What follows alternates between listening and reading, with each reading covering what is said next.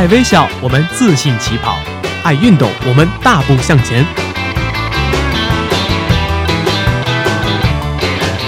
在这里，我们为梦想一起拼搏；在这里，我们为生活增添激情；在这里，我们用电波诠释体育，解说最实用的竞技技巧，报道最火热的体育赛事。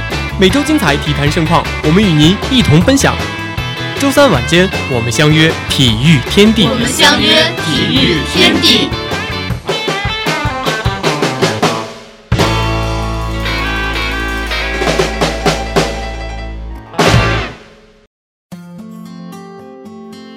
那些年，我们疯狂过的体育，穿越时光，重说体坛往事，回顾历史，追忆体育古今。本期节目，就让我们一起走进那些年的四月二十日，去重温那些年我们疯狂过的体育事件。一九六三年四月二十日，陈庆开在北京举起了一百五十一公斤的重量。打破了男子六十公斤级的世界纪录，这是他自一九五六年收破纪录后第九次打破世界纪录。直到如今，他还是打破世界纪录最多的中国男子举重运动员。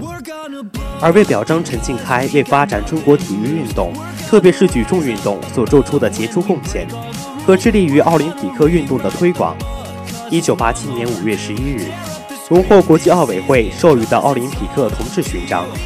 一九九五年，国际奥委会授予奥林匹克银质勋章，这是中国运动员第一次获此殊荣。此外，还荣获国际举重联合会授予金质奖章和最高荣誉铜质奖牌。可以说，陈庆开带给中国举重界是全新的气象。他在举重界所创造的佳绩，让后辈们引以为豪的同时，也成了他们不断追求的目标，引导着中国一代又一代的举重人不断突破、不断进取。将中国的举重推到了世界的前列。如果说举重是对力量绝对的诠释，那么接下来要说的体育事件就是对力量与技巧的完美配合。一九八六年四月二十日，乔丹在和凯尔特人的东部首轮第二战双加时比赛中得到了六十三分，打破了埃尔金贝勒保持的六十一分的季后赛纪录。乔丹在这场比赛中四十一投二十二中，罚球二十一罚十九中。赛后，拉里伯德摇头称是上帝化作了迈克尔乔丹。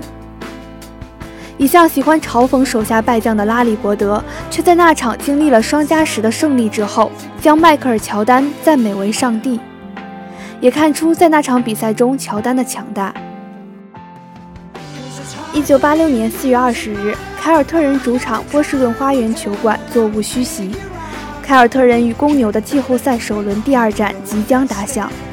时任公牛主教练阿尔贝克认为，公牛整体实力较弱，根本不是凯尔特人的对手。但他队中有两名外线好手，分别是迈克尔乔丹和奥兰多乌尔里奇。阿尔贝克让这两名球员与对位的两名球员形成局部二对二，这样他们就可以发挥自己的优势。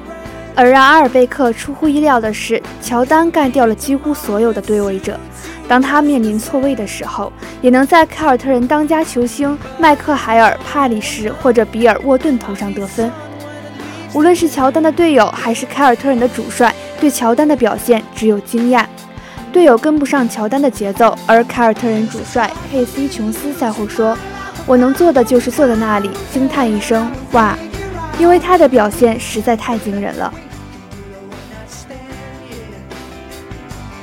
乔丹全场最精彩的表现之一发生在常规时间结束前六秒，凯尔特人大前锋麦克海尔在混乱中丢球，乔丹拿到球之后制造了对手犯规，两发全中将比赛拖入加时。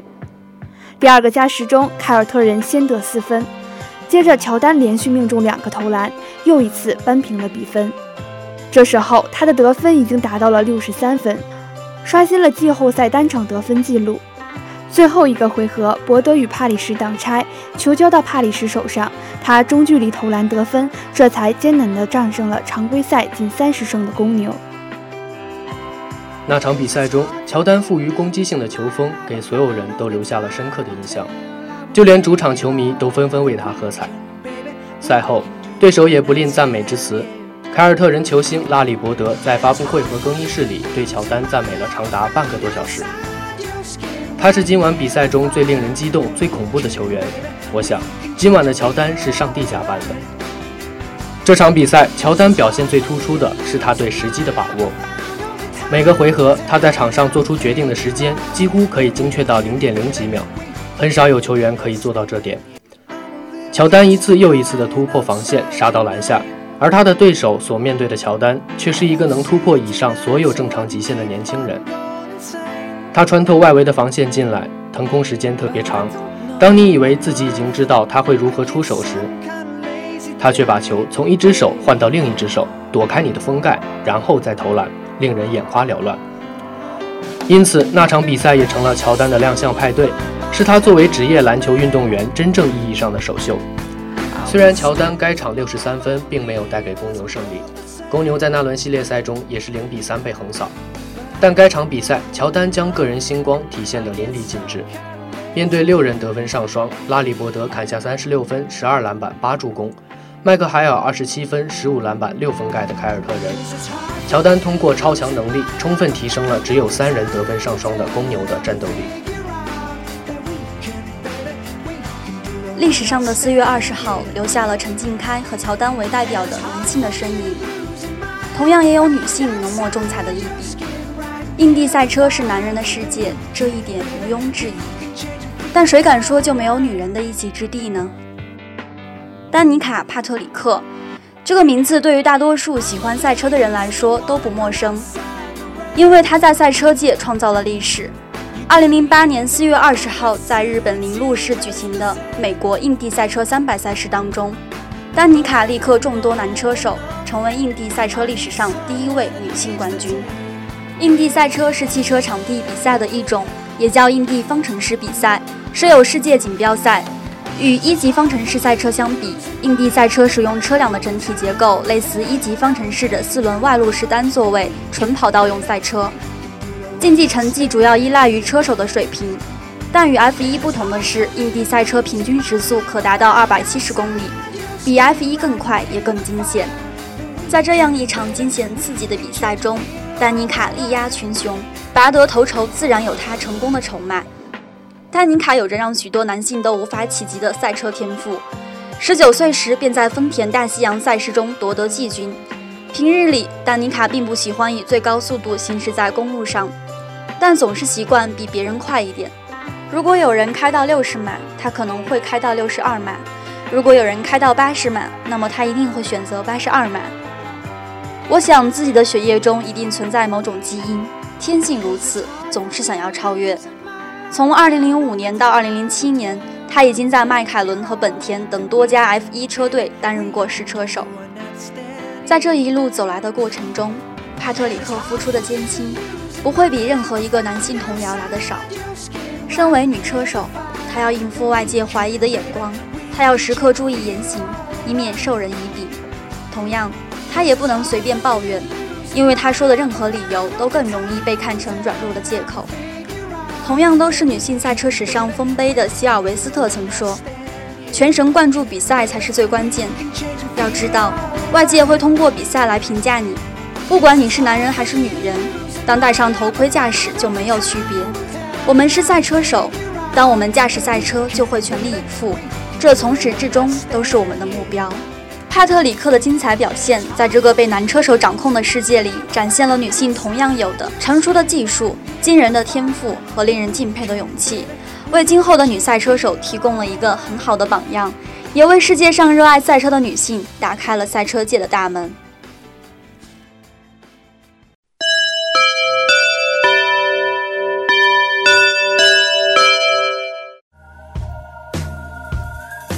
体育天地大讲堂现在开课啦！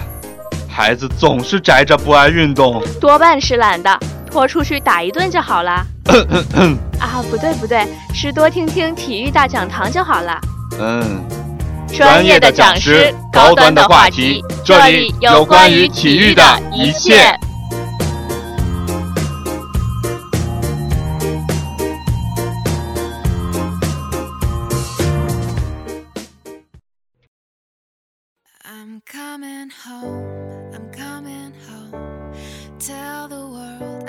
上一周的四月十四日，如果你的朋友圈有一群工科男，你很可能被科比最后一战的消息刷屏了。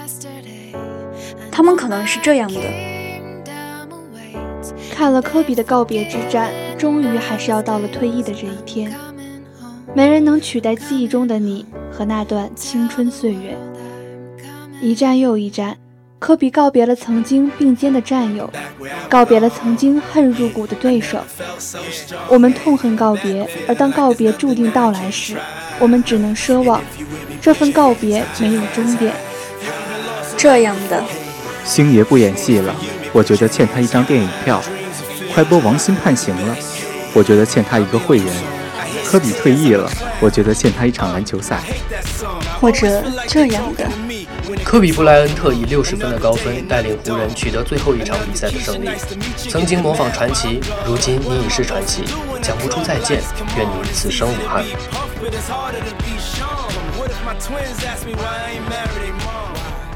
但是你的朋友圈里可能还会出现这样的状态：科比，你在我心中永远不会退役，你永远都是我心目中的那个追风三号。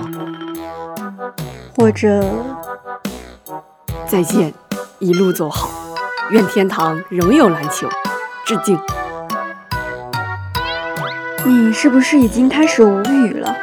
但是还有，呃，喜欢他的歌十几年了，每场演唱会都去看。曾经叛逆的时候还留着他的发型。再见了，科比。科比，你是我的偶像。我永远忘不了你的三十五秒十三分，或者你们男生给我等着，今晚《太阳的后裔》大结局，我们一定会扳回来的。扯远了，不管是科密还是科黑，看到科比退役的消息，大家恐怕都会唏嘘不已。两边明争暗斗了这么多年，可谓是英雄惜英雄啊。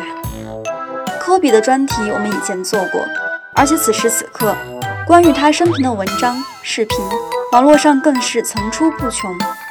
我们要做的就是让你们千万不要在朋友圈出丑，看看有什么和篮球有关的小知识吧。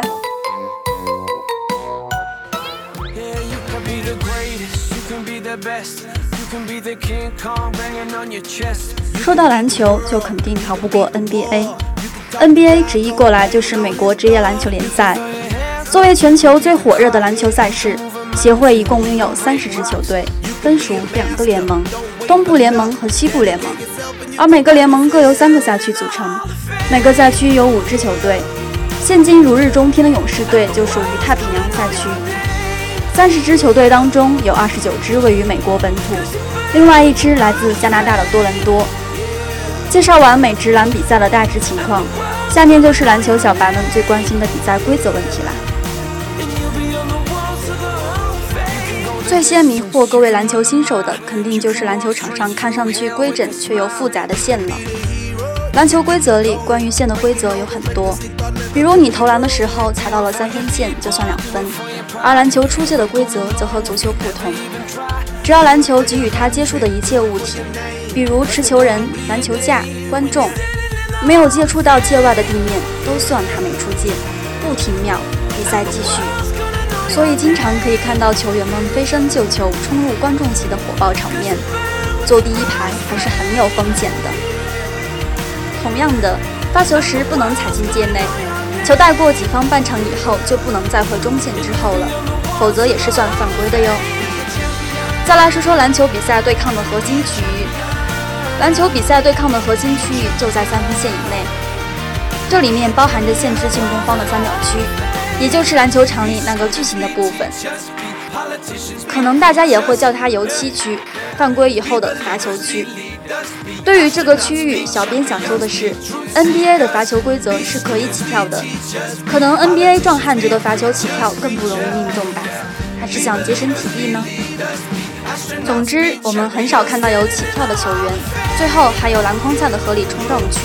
顾名思义，攻方在不违反体育道德和不伤害防守球员的情况下，适当的身体接触都不算犯规。我们看到的起扣一般就是在这一区域。篮球和网球、乒乓球不一样，它是一项团队的运动，这也就需要不同的人四肢不同的位置，从而发挥最大的团队效率。所以就有了控球后卫、得分后卫、小前锋、大前锋、中锋五个位置。控球后卫是球场上拿球机会最多的人，他要把球从后场安全的带到前场，再把球传给其他队友，这才有让其他人得分的机会。一个合格的控球后卫必须要能够在只有一个人防守他的情况下，毫无问题地将球带过半场，然后他还要有很好的传球能力，能够在大多数的时间里将球传到球应该到的地方。有时候是一个可以投篮的空档。有时候是一个更好的导球位置。简单的说，他要让球流动的顺畅，他要能将球传到最容易得分的地方。再更进一步的说，他还要组织本队的进攻，让队友的进攻更为流畅。得分后卫以得分为主要任务，他在场上是仅次于小前锋的第二得分手。这个位置经常要做的有两件事。第一是有很好的空档来投篮，因此他的外线准头和稳定性一定要好。第二则是要在小小的缝隙中找出空档来投外线，所以他出手的速度要快。科比在场上通常打的就是这个位置，他还经常客串小前锋。小前锋虽然名字里有个小字，其实作用一点也不小，他才是场上进攻的灵魂，不屈的斗士，全面的代名词。这个全面更多的是指攻击手段的全面。大前锋最显著的特点就是力量，大前锋的一切基础都是建立在力量上的。大前锋的特点有三点：挡拆、命中率、力量。其中力量是大前锋一切攻防技术的基础。可以说，大前锋应该是场上仅次于得分后卫第二努力的位置。中锋最需要天赋的位置，这是后天无法改变，父母给的天赋。篮球是一寸长一寸强的运动，归根结底是两支队伍如何更好地利用本队的制高点——中锋。中锋是内线进攻的核心，他们必须要有在内线独立完成进攻的能力。本来就是内线制高点，别人防守的重心，进攻时篮下造成杀伤，防守时保护好防守篮板。我们最熟悉的姚明在 NBA 打的就是中锋这个位置。之前介绍的只是篮球知识科普的一部分，时代风云突变，篮球规则也在不断进步。同学们在以后的生活中可以仔细观察，可千万别闹出乌龙，成为朋友圈的笑料。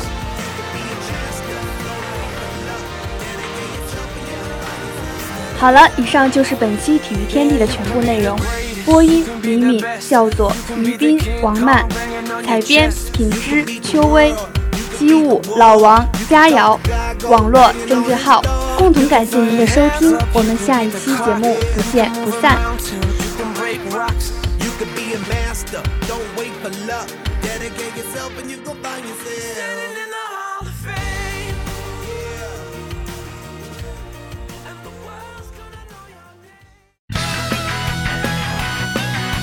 下面为您带来的是本周精彩赛事预告。